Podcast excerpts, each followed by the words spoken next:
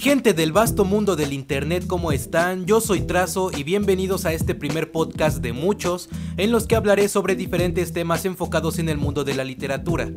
Es un proyecto algo simple pero que tenía ganas de hacer y en el que siento que puedo explayar mis puntos de vista un poco más, cosa que en YouTube algunas veces no se puede. Antes de comenzar, un pequeño comercial. Si no sabes quién soy, puedes buscarme en mi canal de YouTube, El Blog de Trazo. Es un canal donde hago contenido literario un poco diferente a lo usual y hay blogs de comedia, reseñas de libros, recomendaciones de historias de Wattpad, entrevistas a escritores, etc. Espero que le puedas dar una oportunidad. Vamos a empezar con el primer tema de este podcast. El primer tema es el siguiente. ¿Por qué leer terror? ¿Para qué leer terror? ¿Qué sentido tiene leer este género? Por si no lo sabían, a mí me gusta muchísimo el terror en todas sus formas. Películas, videojuegos, podcasts, leyendas urbanas. Y dentro de los libros yo considero que es, junto a los videojuegos, un género que se puede explotar muchísimo, dado que da más oportunidad de desarrollar a los personajes, de explayar las motivaciones de los villanos, si es que las hay, de detallar escenarios que logren sorprenderte, etc. Entonces, ¿por qué leer terror? En lo personal yo comencé a leer terror a los 16 años aproximadamente y era una época en donde la lectura apenas empezaba a llamar mi atención. El primer libro de terror que leí fue El Resplandor de Stephen King. Y eso fue porque yo escuchaba a muchas personas decir que era un libro terrorífico y que era muy bueno y bueno, a grandes rasgos le echaban muchas flores. Un día mis papás llegaron a casa y me habían traído un regalo. Para este punto yo ya les había dicho que quería comprar ese libro y resultó que el regalo que me habían traído era El Resplandor de Stephen King. Yo no estaba tan acostumbrado a un libro de ese tipo, por lo que al principio sí se me hizo algo pesado, algo tedioso y hasta cierto punto un poco aburrido. Pero conforme iba leyendo, la historia tenía algo que me atrapaba. Llegué al punto de dormirme hasta tarde o no dormir por estar leyendo y por querer saber qué pasaba con los personajes. Terminé de leer el libro y me quedé con ganas de seguir leyendo a Stephen King, así que seguí y seguí leyendo de sus libros y también leía a otros autores que conocí en el camino. Y puedo decir que lo que me convenció a leer terror es la forma en la que se cuenta la historia y el desarrollo de personajes que podemos encontrar en ella. Me encantó la manera en la que Stephen King hizo que un personaje llegara al borde de la locura y cómo tocó temas importantes como la adicción al alcohol. El hecho de conocer a un personaje a profundidad y encariñarte con él hace que cualquier cosa que le suceda te preocupe y te tenga en suspenso. De alguna manera, el ver cómo reacciona el protagonista ante ciertas cosas y luego ponerte en sus zapatos es algo muy adictivo. Nosotros no queremos que el personaje sufra, pero cuando sucede nos crea una sensación de incertidumbre de saber cómo puede escapar de ese problema el protagonista. También es llamativo el hecho de que conocemos el miedo de nuestro protagonista, porque una escena genérica como el protagonista huía del asesino a través del bosque no da miedo por eso, sino que en los libros se nos puede detallar que quizá el protagonista tiene una familia y tiene miedo de morir, o quizá el asesino quiere matarlo por saber información importante. Se puede interpretar de muchas formas, y funciona mucho mejor cuando ya conoces casi a profundidad al protagonista. A lo que voy es que el miedo no está en el qué, sino en el por qué. Sin embargo, no todo debe centrarse en el protagonista, pues una historia de terror no es buena si no tiene un villano muy bien hecho. Quizás hablo por más de uno cuando digo que los villanos son el motivo por el que la gente lee terror, porque en los libros a los villanos también se les da un desarrollo y te encariñas con ellos por ser la piedra en el zapato del protagonista, por hacer sufrir al protagonista cada vez que aparece. Y mejor aún, cuando nos demuestran que el villano tiene miedos. Por poner un ejemplo rápido, el monstruo It, o eso, como lo conozcas. Es un monstruo que se alimenta del miedo de las personas, y cuando un grupo de niños se le ponen en su contra, o como decimos en México, se le ponen al tiro, el personaje entra en pánico, porque creía ser invencible y no debería de ser posible que un grupo de niños puedan casi vencer a una entidad cósmica. Si me preguntan a mí qué es lo que me gusta de un libro de terror, es el villano, el malo de la historia. ¿Por qué? Porque cuando un villano está muy bien hecho o muy bien desarrollado, se vuelve tan importante en la trama que en algunos casos no quieres que él o los protagonistas lo detengan. Volviendo al caso de It, el personaje te da miedo, te puede llegar a asustar enormemente, pero de alguna manera puedes amar cada capítulo en donde aparece y puedes identificarte con sus motivaciones y cuando es vencido sí te genera cierta satisfacción, pero de alguna manera quieres saber más de él. En la mayoría de los casos los villanos son tan buenos que deseas volver a saber algo de ellos porque hacen un buen trabajo como antagonistas. Entonces, también por este motivo es que llama la atención del terror, porque podemos ver la historia desde dos perspectivas diferentes, el protagonista y el villano. En uno podemos ver cómo se siente el miedo y en otro podemos ver cómo dar miedo. Ahora bien, hay que dejar en claro una cosa, y es que si bien hacer un desarrollo de personajes es bueno, en mi punto de vista considero que no debe ser demasiado, no extenderse demasiado con el desarrollo. Este es un pequeño consejo que le doy a todos aquellos que quieren escribir terror, porque el terror es un género que te mantiene al borde, debe tenerte todo el tiempo preguntándote qué va a suceder, qué es lo que viene, y si hay demasiado desarrollo, el lector puede aburrirse y puede terminar cansado del libro. Este es uno de los motivos por los que la gente no suele leer terror y sobre todo es un motivo por el que la gente no lee a Stephen King y a Lovecraft, porque ellos algunas veces hacen demasiado desarrollo. Ellos hacen que conozcas casi desde la infancia a un personaje y lo hacen magistralmente, no lo niego. De hecho, Stephen King, ahora que recuerdo, ha dicho que él hace esto porque quiere humanizar a sus personajes. Pero reitero, en algunos casos sí se hace tedioso esto. Y sí, puede haber un excelente final y terminar el libro satisfecho por lo que leíste. Pero la mayor parte de la lectura puede sentirse pesada, y eso no está tan bien para este género. Otro punto importante de por qué la gente debe leer terror es que en los libros de terror se da rienda suelta a la imaginación. Yo puedo decir que he visto muchas películas de terror. De hecho, de tanto que he visto, a veces ya ni las disfruto por predecir qué es lo que viene o, qué va a pasar en ciertas situaciones. Pero cuando comencé a leer a Stephen King, como que mi visión del terror se expandió muchísimo. Y no solo con él, con muchos otros autores también. En películas veía historias de fantasmas o de monstruos o de asesinos. Ya saben, lo genérico. Pero de repente con Stephen King me encuentro historias como la desesperación de un hombre por adelgazar demasiado por culpa de una maldición, o un grupo de personas que se comen a los niños por el don especial que tienen. Es más sorprendente porque son cosas que no te esperas, y los libros de terror no son todos iguales. De hecho, todos tienen algo diferente y todos tienen algo que aporta al género de alguna manera. Sin ir muy lejos, ahí tenemos al Hotel Overlook, que sin ser una persona es uno de los mejores villanos de King, Dime tú, ¿en qué mundo un hotel embrujado se vuelve un villano memorable? Sí, lo sé. Hay historias de casas embrujadas, pero esas historias no tienen la profundidad que se da en el libro del resplandor al hotel. O sea, si leyendo una historia de asesinos tú te imaginas ya cómo pueden ser las muertes, en los libros por lo regular te lo cambian y te ponen muertes que no te esperas y que te hacen decir, ah, ¿cómo no se me ocurrió que el asesino podía hacer eso? Quizá tú ves películas de terror y te encantan. Te encanta ver a Freddy Krueger, a Jason, a The Dollman, etc. Quizá amas los videos de Dross, de Tops, de La Habitación Oscura, de Mundo de Cabeza. Y quizá no lees libros de terror por el simple hecho de que son libros, por pensar que es aburrido si no lo ves, que no es lo mismo si no lo escuchas, si no está en una pantalla, o porque siendo palabras sientes que no da miedo. Hay muchas razones. Pero de verdad, si vieras las historias que se cuentan en los libros de terror, de verdad quedaría sorprendido. La gente suele pensar que el terror es, es sustos y algo o alguien persiguiéndote y, sangre y, y mil cosas genéricas más. Pero no, el terror va más allá de eso. Vuelvo a poner el caso de King, el terror se presenta en un hombre adelgazando, en un extraterrestre que se convierte en tu mayor miedo, en una espesa niebla con criaturas sacadas de una imaginación bastante extraña, incluso hasta en un coche asesino. Eso es lo que yo te recomiendo.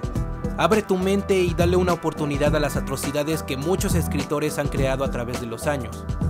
Te juro que no te vas a decepcionar e incluso estoy seguro que si ya te gustaba el terror, te vas a enamorar más del género. Esa es la magia del terror. que se pueden hacer más cosas de las que tú esperas. Y bueno, recapitulando un poco, estos son los puntos por los que debes leer terror. 1. Desarrollo de personajes. Porque aquí puedes conocer sus alegrías, sus miedos y sus motivaciones y terminar encariñándote con él. 2. El villano. Porque puedes también ponerte en sus zapatos, entender sus motivaciones y hasta conocer sus miedos. 3. Es un género trepidante dentro de la literatura, porque te va a mantener todo el tiempo expectante de qué va a suceder. Y 4. Que es inesperado, porque las historias de terror dentro de los libros no suelen ser como tú piensas. Vamos a hacer un pequeño corte y volvemos con el segundo tema de este podcast. Nos vemos en nada. Hola, soy Laura Tárrega, autora de la Biología Infortunium, del Imperio del Sueño y de Entrevidas, y mando un saludo a todos los que escuchan a Plática con Trazo. Un abrazo. ¿Estás cansado de leer el mismo género una y otra vez? ¿Sientes que has leído de todo y ya nada te sorprende? ¿Te gusta este tono de voz de vendedor de productos?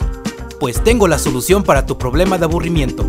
Te presento el libro perfecto 1400 hojas de diversión en la que los personajes no te van a decepcionar. Desde que leí el libro perfecto, mi vida ha cambiado. Ahora puedo escuchar los colores y conseguir fruncir el ceño. El libro perfecto es el producto ideal para tus alumnos y eres maestro. Es otro motivo más para que la lectura se sienta obligada por ser una tarea. Desde que leí el libro perfecto, descubrí que fue primero entre el huevo y la gallina. Desde que leí el libro perfecto, ahora mi mujer ya no me pega si no lavo los platos. Desde que leí el libro perfecto, los de Coppel ya no me molestan por las deudas. No sé si tenga que ver que me cambié el nombre y ahora vivo en otra ciudad. Pero ya no me molestan. Cómpralo en tu librería más cercana. El libro perfecto. 1400 hojas de diversión con las que dirás, valió la pena talar tantos árboles. Este programa no es parte de un partido político. Cualquier similitud con la realidad es mera coincidencia. Hola, yo soy Mónica con acento y estás escuchando una plática con trazo. Oye tú, sí tú, el que está oyendo esto, ¿estás aburrido del contenido genérico de BookTube? No te preocupes, yo tengo la solución. Te presento el canal El Blog de Trazo, un canal diferente al resto donde hablamos de libros de una manera más divertida e interesante que los demás. Blogs de comedia, recomendaciones de historias de Wattpad, entrevistas, reseñas de libros, unboxings de cosas relacionadas a los libros y mucho contenido más con el que llenar este espacio publicitario. Búscalo en YouTube y diviértete. El blog de trazo. Suscríbete.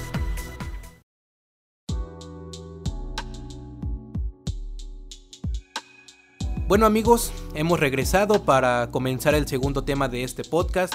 Espero que les esté gustando, que les esté pareciendo un poquito interesante y bueno, vamos a continuar. El segundo tema va un poco ligado al primero.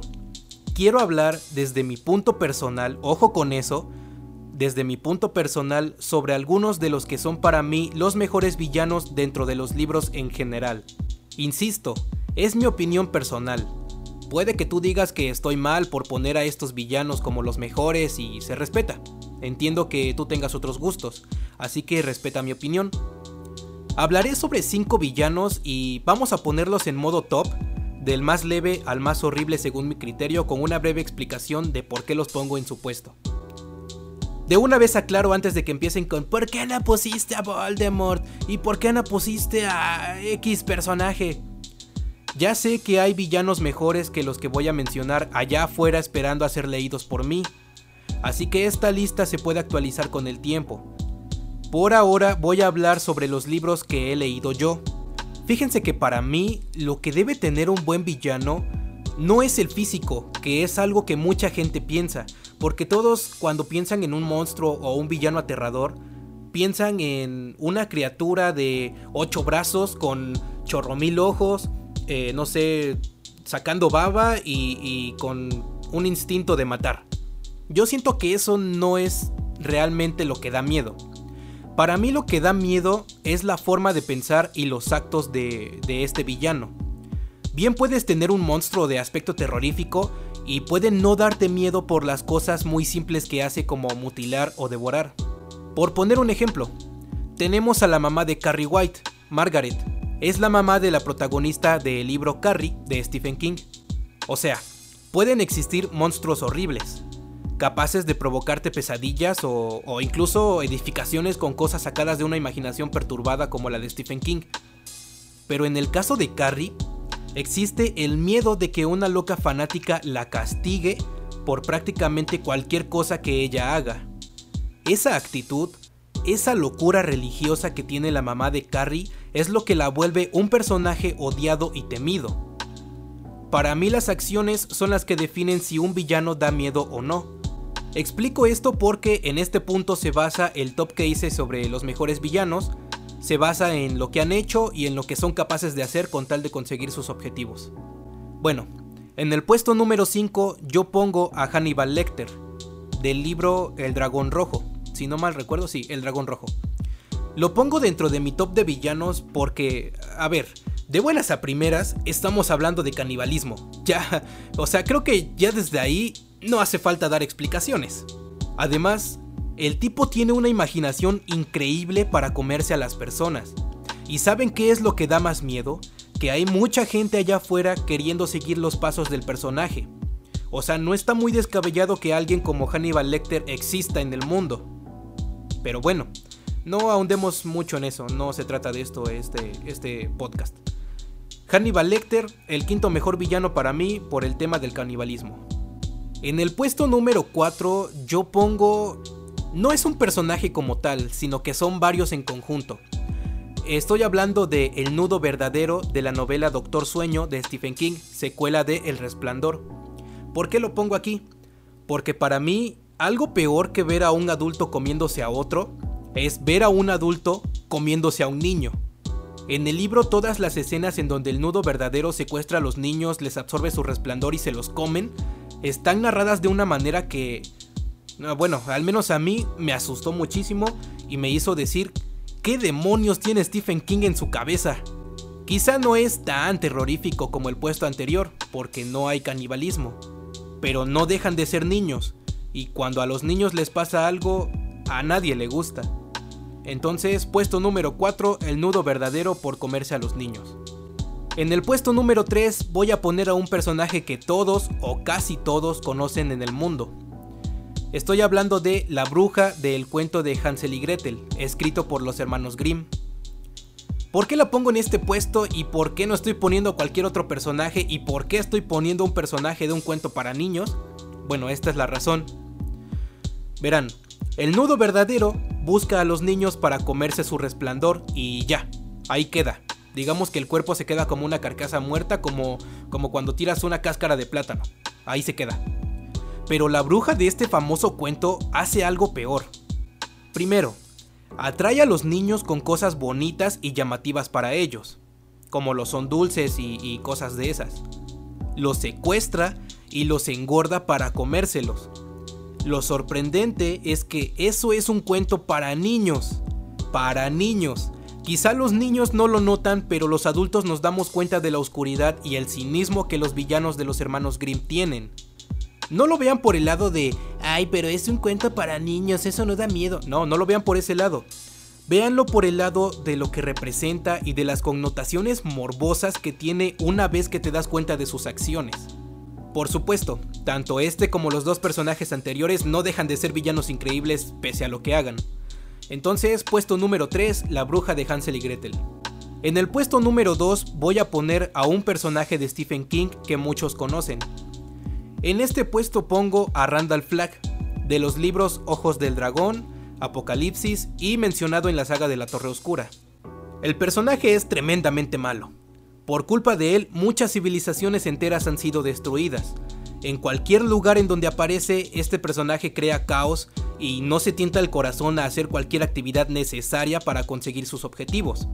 La gente que lea a Stephen King sabe muy bien quién es este personaje.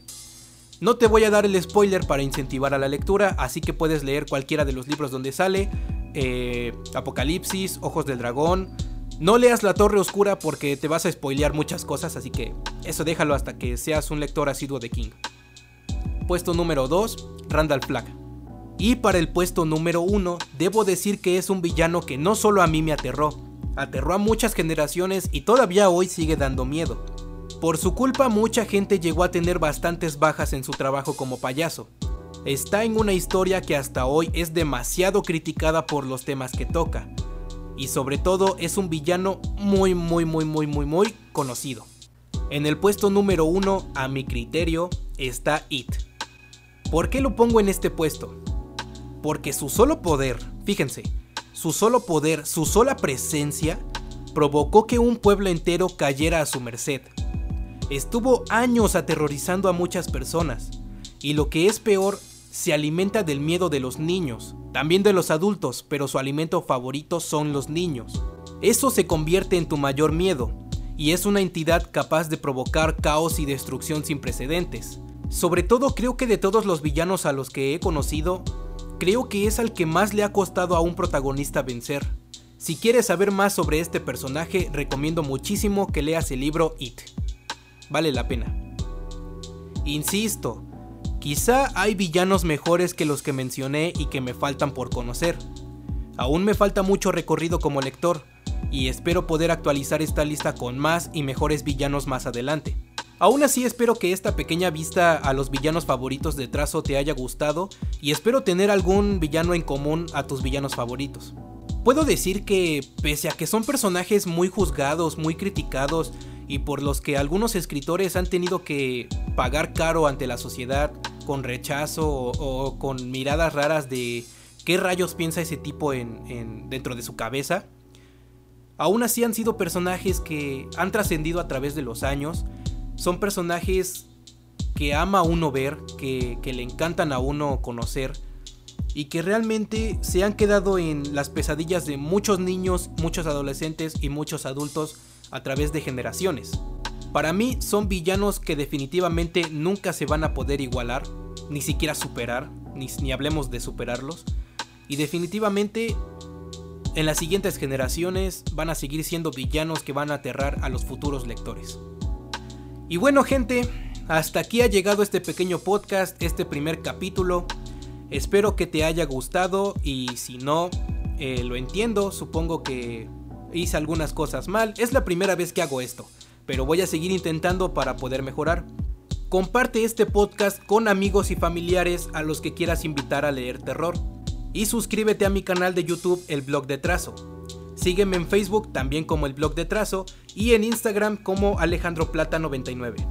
Gracias por escuchar este podcast, nos vemos pronto.